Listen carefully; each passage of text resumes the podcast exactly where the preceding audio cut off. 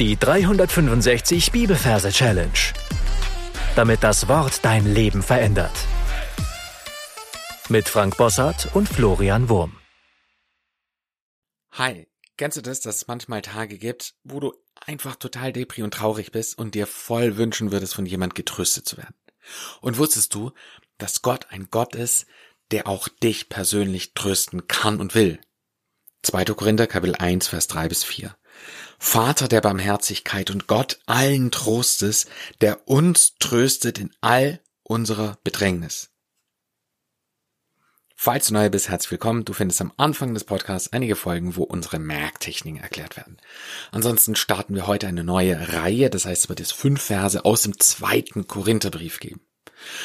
Das heißt, wir brauchen einen Merkort für den zweiten Korintherbrief.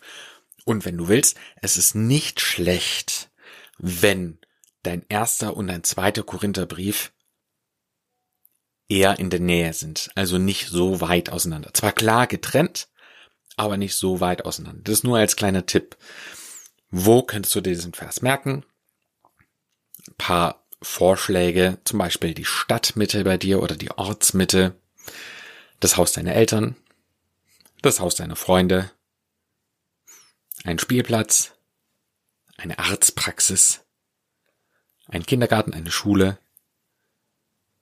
Okay, drück jetzt auf Pause, such dir einen Ort aus und da auch gleich ein Plätzchen für unseren heutigen Vers.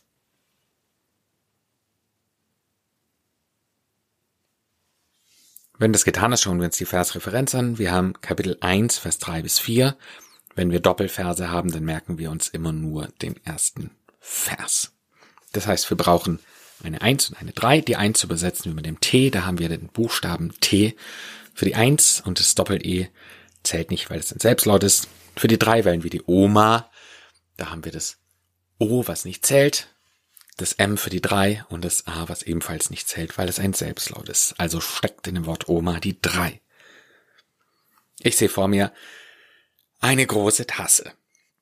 Und die Tasse ist riesig und erinnert an einen Swimmingpool.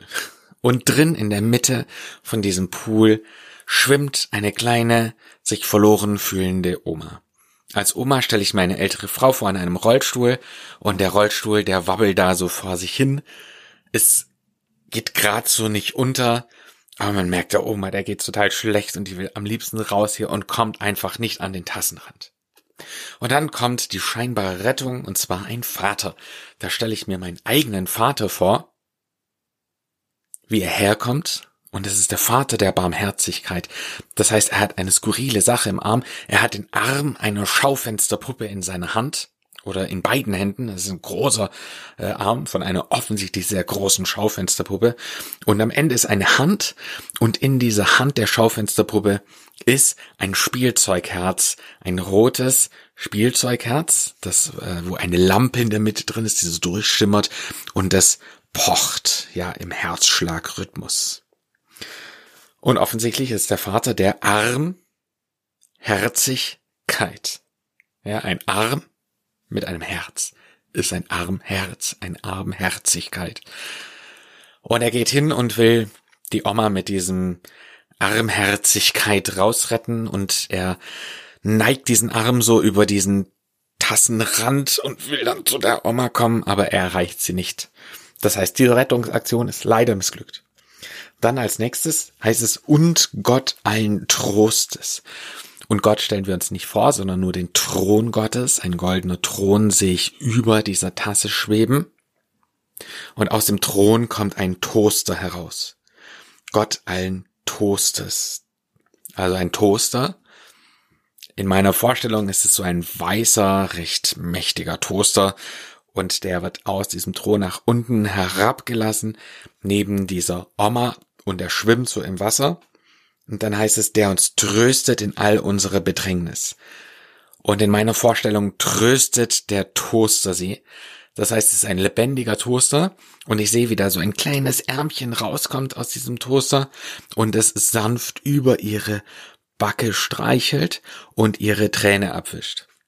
Und das sehe ich ganz genau, als ich gehe da mit meiner Gedankenkamera hin und ich sehe, ja, die Hand des Trostes tröstet sie.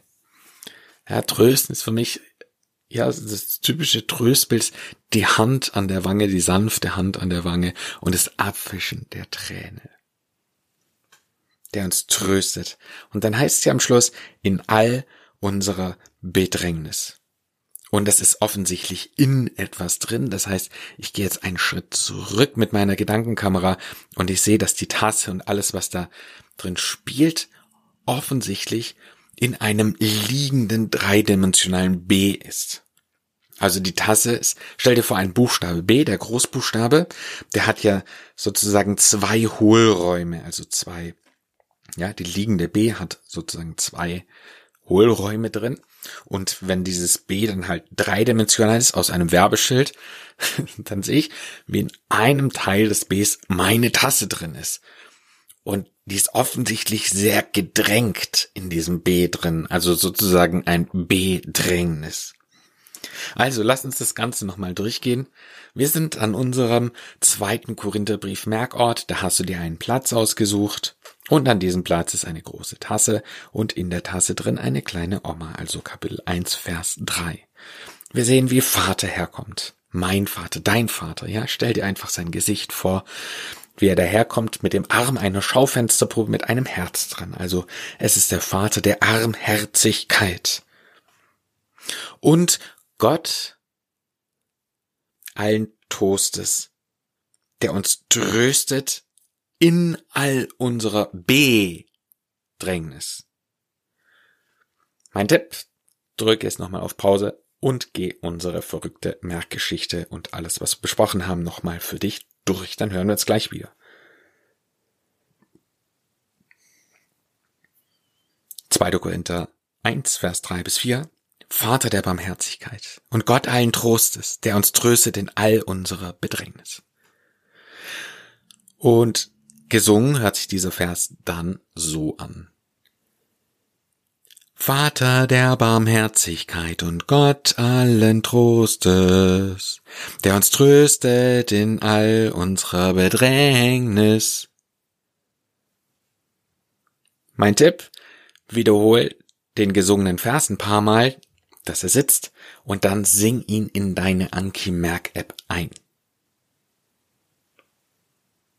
Damit sind wir am Ende für heute angelangt. Mein Tipp für dich ist, lies diesen Vers beziehungsweise Versteil im Zusammenhang und lass mal diesen Gedanken auf dich wirken, dass Gott ein Gott Trostes ist, der auch dich trösten will. Und dann die Frage an dich, hast du dich schon mal so richtig von Gott trösten lassen? Also bist du schon mal in deiner Trauer zu Gott gegangen und hast dich einfach nur, ja, trösten lassen von ihm?